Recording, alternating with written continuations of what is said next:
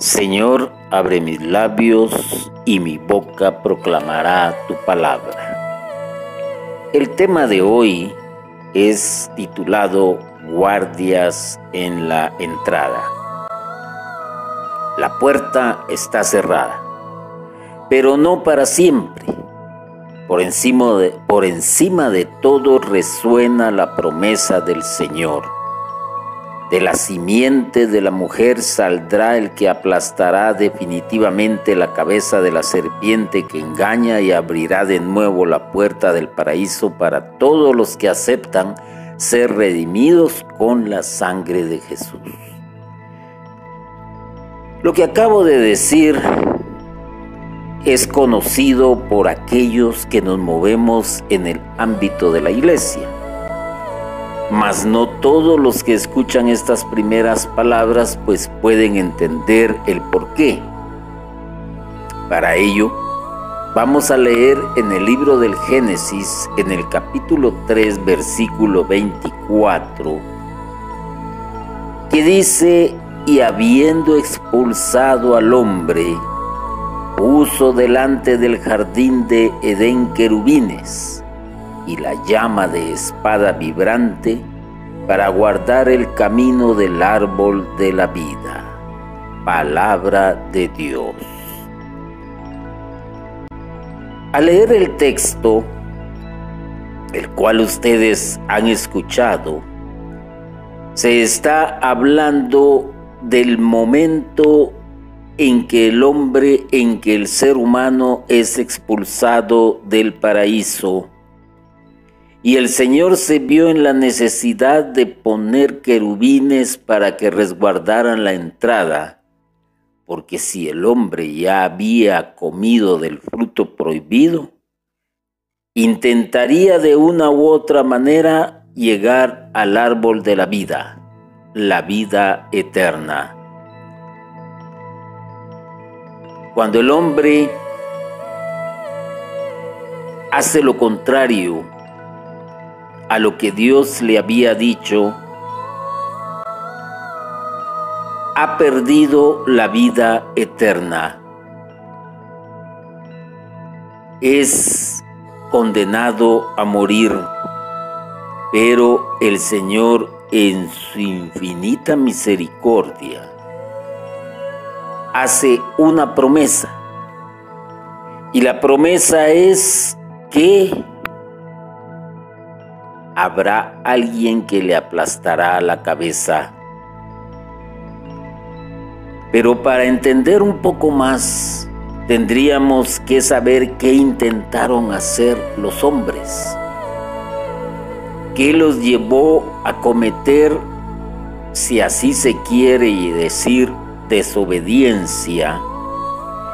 Y lo que intentaron hacer fue ser como Dios. Esto quiere decir que el ser humano tenía todo como lo describe el Génesis.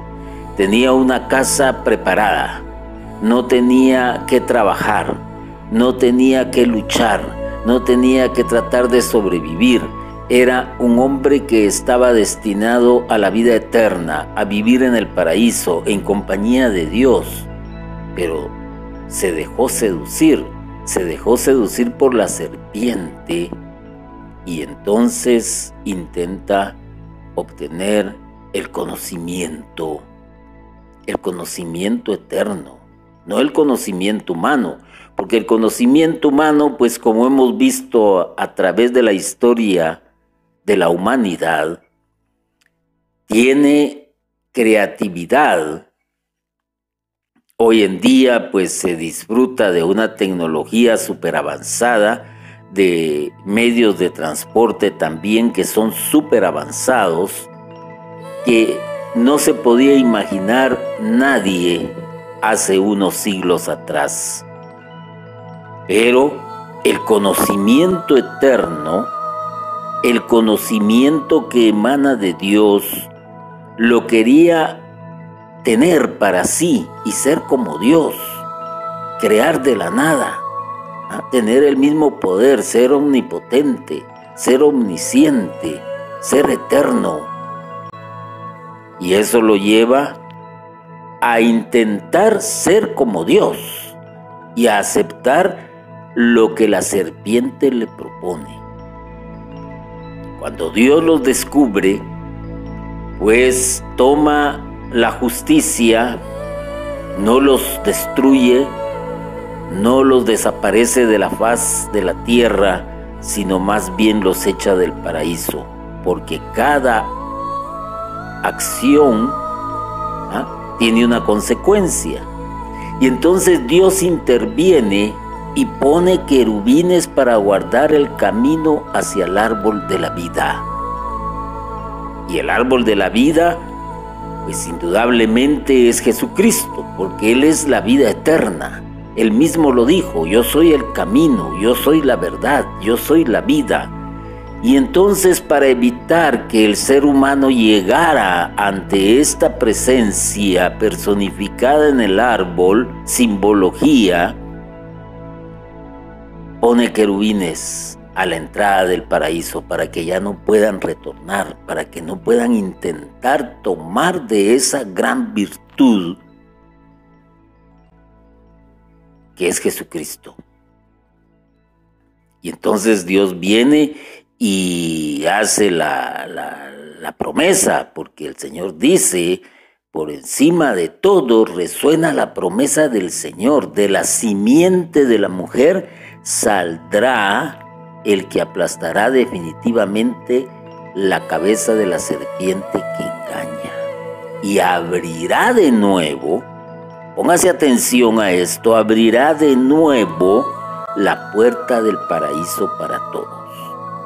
Eso quiere decir que el hombre perdió la entrada, se le puso candado, se le pusieron los querubines, no puede retornar hasta que se cumpla el momento que Dios ha establecido y nosotros conocemos muy bien la historia.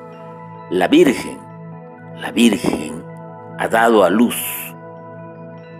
Y dando a luz prepara Dios el terreno para retornar al paraíso. El resultado de esta situación que el hombre cometió, pues conocemos muy bien, es que pierde el paraíso, pierde su casa, pierde la morada eterna pierde la amistad con Dios.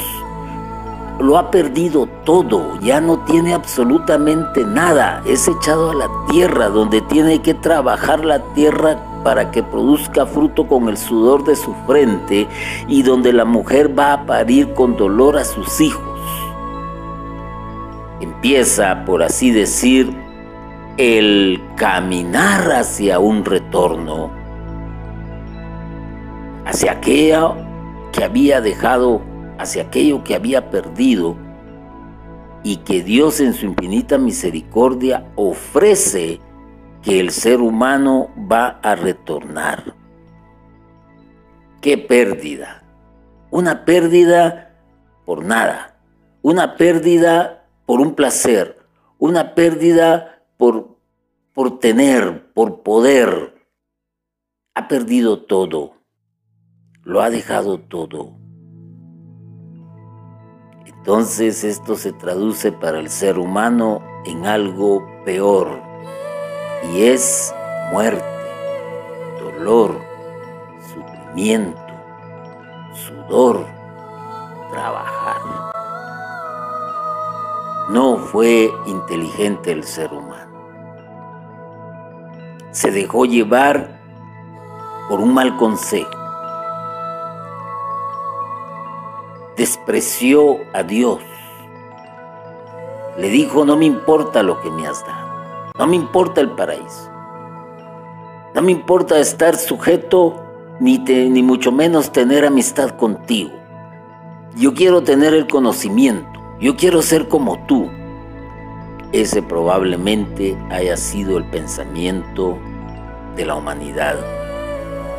Y trae y destapa, por así decirlo, los cuatro jinetes del Apocalipsis, representados en la muerte, representados en la enfermedad, representados en el sufrimiento, representados en el hambre. ¿Cuántas muertes ha sufrido la creación de Dios a causa de esta descomposición por la desobediencia del hombre? Guerras, pestes, acciones eh, propiamente de la naturaleza, erupciones volcánicas, terremotos, tornados, inundaciones. El hombre no estaba destinado a morir y sin embargo ahora por esas, por, por ese, por, por, por, por haber provocado esa situación de caos, esa situación de cosas, muere. Se convierte en polvo. Pierde la vida, pierde la vida física, puede perder la vida eterna, sufre de dolor. ¿ah? A causa de las situaciones que no puede remediar. ¿Cuántas guerras ha tenido el ser humano en su historia? ¿Cuánto sufrimiento? ¿Ah? Son varias.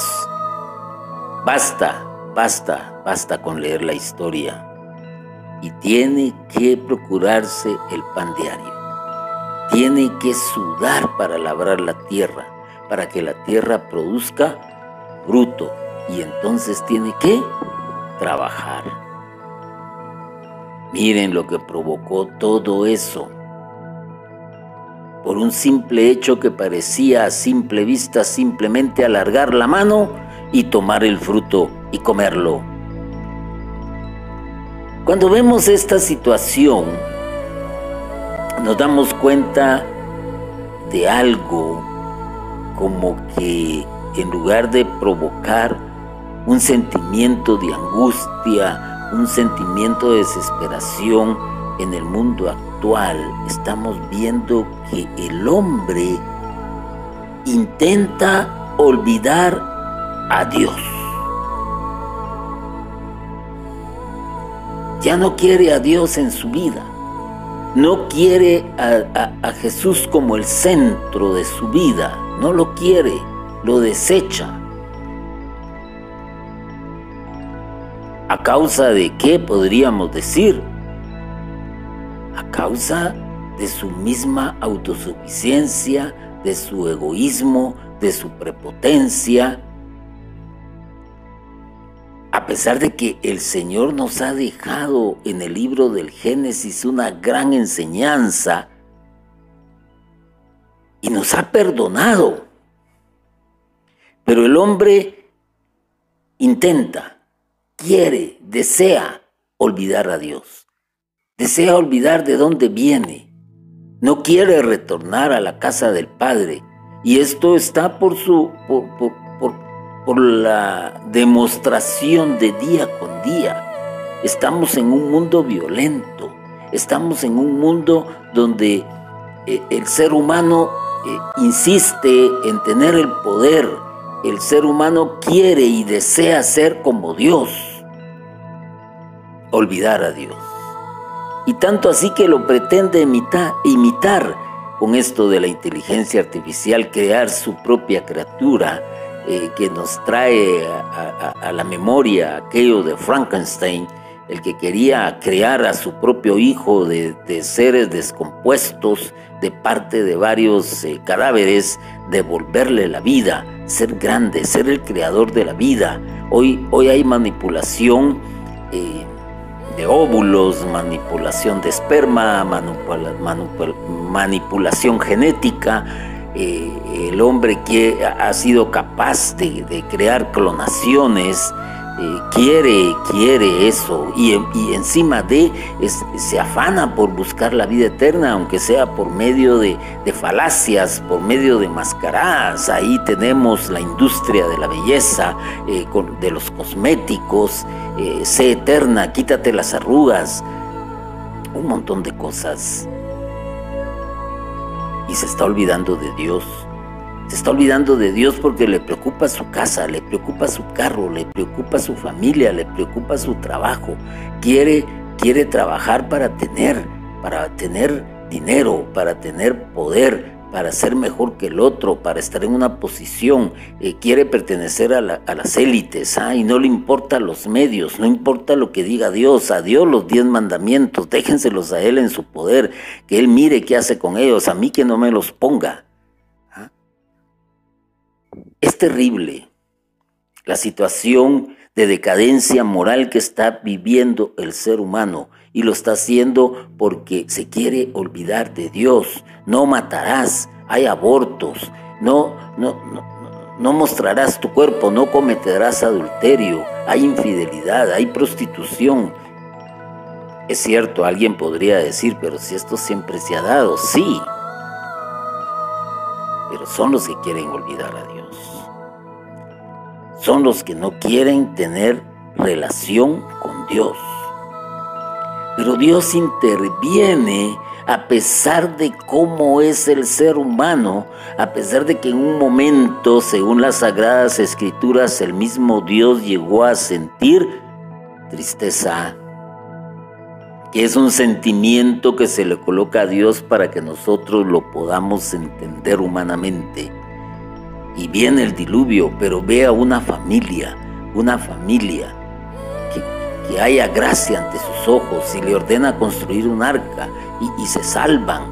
Eh, hay, una creación después del diluvio, hay una nueva generación y, y Dios en su infinito amor pone el arco iris como señal de que no va a haber más diluvio sobre la faz de la tierra. Cambio de, desde haciendo valer su promesa desde un principio, dice, ¿ah? No, yo les prometo que saldrá aquel que aplastará la cabeza de la serpiente, aquel que los engañó, aquel que les dijo que iban a ser como dioses, aquel que les dijo que iba a tener que, que ustedes iban a tener el poder, que iban a tener la vida eterna. Momento. Dios interviene con la promesa. Y es hoy mismo que el Señor también te está recordando esa promesa que Él hizo desde el momento en que el hombre pecó, desde el momento en que el hombre cayó, desde el momento en que el hombre lo perdió todo, Dios se conduele, Dios es justo y dice, bueno, se equivocaron, cometieron un error, entonces vamos a darles tiempo pero van a tener que trabajar para su salvación, van a tener que trabajar con el sudor de su frente, van a tener que sufrir para regresar a la casa. Y la promesa se ha cumplido.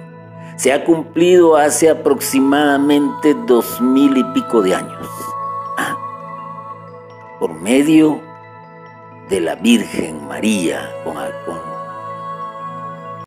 con el anuncio del ángel, con el auxilio del Espíritu Santo y nace aquel, aquel que muchos detestan, aquel que muchos han querido tomar como una bandera política, como, como un revolucionario de masas para llegar al poder, aquel que nace en un humilde pesebre, aquel que, que nace en la miseria, si así se quiere entender, pero la promesa se cumple y nace el Salvador, nace aquel que va a aplastarle la cabeza a la serpiente y aquel que dice que nos dice que las puertas del infierno no prevalecerán contra nosotros. De acuerdo a esa promesa, entonces el resultado se da envía a su hijo. ¿ah? Él nace en, el seno de una familia, si todos lo sabemos, sabemos quiénes son sus padres, sabemos quiénes son sus primos, sabemos muy bien que tuvo que ser educado por la Virgen María, por, por San José, eh, sabemos que tuvo una niñez, que tuvo una adolescencia y que llegó también a ser adulto. Y en el momento justo de su juventud adulta, empieza durante tres años a recorrer el último tramo, a vivir y a enseñar y a ser maestro y a decirnos, yo soy el camino, el camino que ustedes perdieron. Yo soy la luz que ustedes dejaron de ver. Yo soy la verdad, no la serpiente que los engañó. Viene Jesús y nos enseña y nos educa dice, vengan a mí, vengan a mí, vamos a retornar a la casa del Padre. Y él mismo le dice a sus apóstoles, en, mi, en la casa de mi Padre hay muchas moradas. Ah, interesante. ¿Y qué es lo que hace el ser humano? Desprecia al Hijo, desprecia la piedra angular, porque sigue tratando de vivir como un animalito salvaje, sobreviviendo, tratar de sobrevivir, tratar de luchar día a día, pero se olvida que si tiene a Jesús como centro de su vida, la carga va a ser menos pesada y el trabajo va a ser menos arduo. ¿Qué es lo que le toca al ser humano entonces? Reconocer a Jesús como Rey de Reyes, reconocer a Jesús como su Salvador, reconocer a Jesús como la verdad, el camino y la vida. Es el único que nos puede retornar a la casa del Padre. No hay otra opción. No hay otra opción. Pero se le sigue desechando templos vacíos. ¿Ah? Si vemos en otros países alrededor del mundo, se ha perdido la fe en Dios. Se ha perdido el creer en Jesús. ¿Mm? El cristianismo está perdiendo terreno, pero porque el hombre en su soberbia, en su orgullo, en su egoísmo continúa por esa ruta. Olvidarse de Dios, no aceptar la promesa, no creer en la promesa. ¿Cuántas generaciones han pasado? Pero hay un resto, hay un pequeño grupo que no ha desmayado, que ha luchado, que continúa y que indudablemente ya estará en la presencia del Señor. Y otros estarán en el lugar oscuro, donde el rechinar y el crujir de dientes les eh, lo escuchan unos a otros y están esperando el día final. Aquí lo que queda entonces, reconocer a Jesús como nuestro Señor, como Rey de Reyes, hacer la voluntad de Él, hacer la voluntad del Padre, que nos envíe su Santo Espíritu para no desmayar, para no desandar, para no, no, no regresar a nuestra vida de pecado, a nuestra vida de concupiscencia, a nuestra vida de deseos puramente humanos, físicos placenteros. Catecismo de la Iglesia Católica, su numeral 332, es muy claro. Y dice desde la creación, donde los ángeles son llamados hijos de Dios, y a lo largo de toda la historia de la salvación, los encontramos anunciando de lejos o de cerca esa salvación y sirviendo al designio divino de su realización. Cierran el paraíso terrenal, protegen a Lot, salvan a Agar y a su hijo, detienen la mano de Abraham. La ley es comunicada por su ministerio, conducen el pueblo de Dios, anuncian nacimientos y vocaciones, asisten a los profetas. Por no citar más que algunos ejemplos, finalmente el ángel Gabriel anuncia el nacimiento del precursor y el de Jesús. Los ángeles han estado presentes en la historia de la humanidad. Los ángeles los ha enviado Dios para que tus oídos se abran, para que tus ojos puedan ver y de esa manera entender que la promesa ha sido puesta casi desde el principio de la creación. Después no podemos decir nosotros es que nadie me dijo nada, es que nunca escuché de ello, pues hoy estás escuchando estas palabras, pues hoy te estoy diciendo lo que te estoy transmitiendo a la luz de las sagradas escrituras y a la luz del magisterio de la iglesia. Ángeles habrán en tu vida todo el tiempo que te estarán aconsejando y que te estarán diciendo, momento, eso no le agrada a Dios. Momento, Dios quiere que vayas por este camino y no por aquel. Ah, ya te dejaste seducir por la serpiente. Ya es tiempo de que salgas de tus adicciones. Ya es tiempo de que retornes tu pensamiento a Dios. Ya es tiempo de que te entregues a Dios. Ya es tiempo de que reconozcas al Señor Jesús como el Salvador y como el Rey de Reyes. Porque caso contrario te va a pasar lo que contó Jesús en una parábola. El rico y el pobre. Aquel por su egoísmo, por su manera de ser, termina en el lugar menos adecuado. Y el otro, a pesar de que pasó una vida de sufrimiento, termina en el lugar que Dios quiere que termines tú y yo al final de nuestra vida.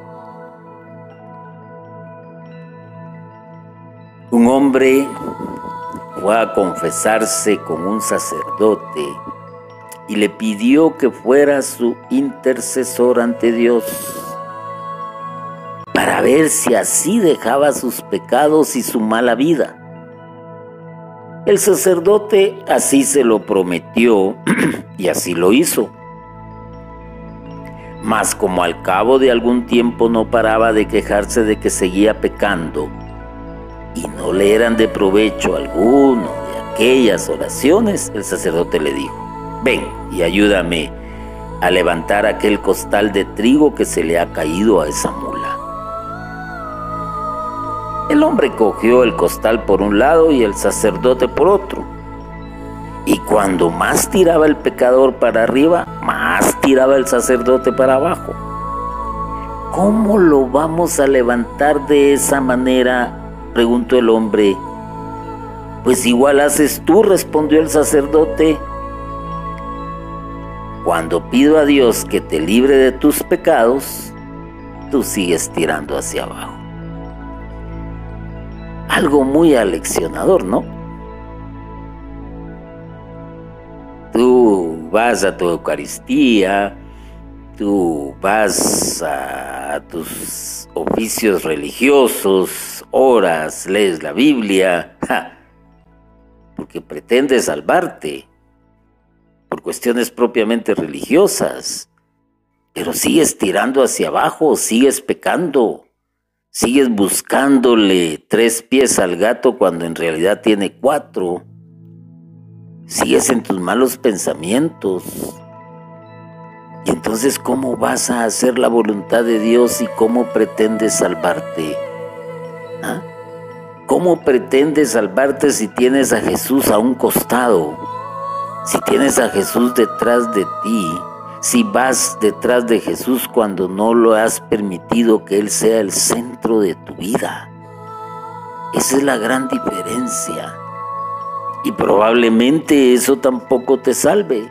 Recordémonos aquellos que servían en el templo y que Jesús les dio duro, durísimo, porque era pura religiosidad, porque no se habían encontrado con su Dios, ni habían entendido las sagradas escrituras que todo el tiempo hablaban de Jesús. Y hoy tú tienes herramientas más disponibles, más al alcance de tu mano, para entender y comprender que el único camino, que la única verdad es Jesús para tener la vida eterna. Por eso Él dijo, el que cree en mí, aunque esté muerto, vivirá. Es una promesa. La misma promesa que Dios hizo y que ha cumplido, que envió a su Hijo al sacrificio, a la muerte, al dolor, para que tú y yo tengamos vida eterna y la tengamos en abundancia. Está en ti. Sigues tirando hacia abajo, a pesar de que hay muchos que oran por ti, a pesar de que hay muchos que interceden por ti ante Dios, pero si tú sigues en tu vida de pecado, ahí te vas a quedar y no vas a lograr encontrar la salvación que es traducido el retorno a la casa del Padre. Entonces, resumiendo esto, podríamos decir el capítulo más triste de la Biblia es el capítulo del pecado. El capítulo de lo mezquino que es el hombre. Pero al mismo tiempo encontramos en ese capítulo la misericordia de Dios. La promesa está dada. Está en ti el aceptar el perdón o no. Tú eres el arquitecto de tu propio destino. Está en ti aceptar al Señor Jesús como tu Salvador, como tu Rey, y hacer su voluntad porque si lo aceptas, haces su voluntad. Si lo aceptas es porque crees en Él. Y vas a ver cómo tu vida va a ser totalmente diferente. Eso no quiere decir que no haya sufrimiento. Eso quiere decir, eso no quiere decir que no haya dolor. Eso no quiere decir que no haya muerte. Eso no quiere decir que no tienes que trabajar momento. Eso es y seguirá siendo porque vivimos acá en la tierra. Pero cuando regresemos a la casa del Padre, todo va a ser totalmente diferente. Así que recuerda esto, por encima de todo resuena la promesa del Señor. Bendito y alabado sea Jesucristo por siempre. Amén.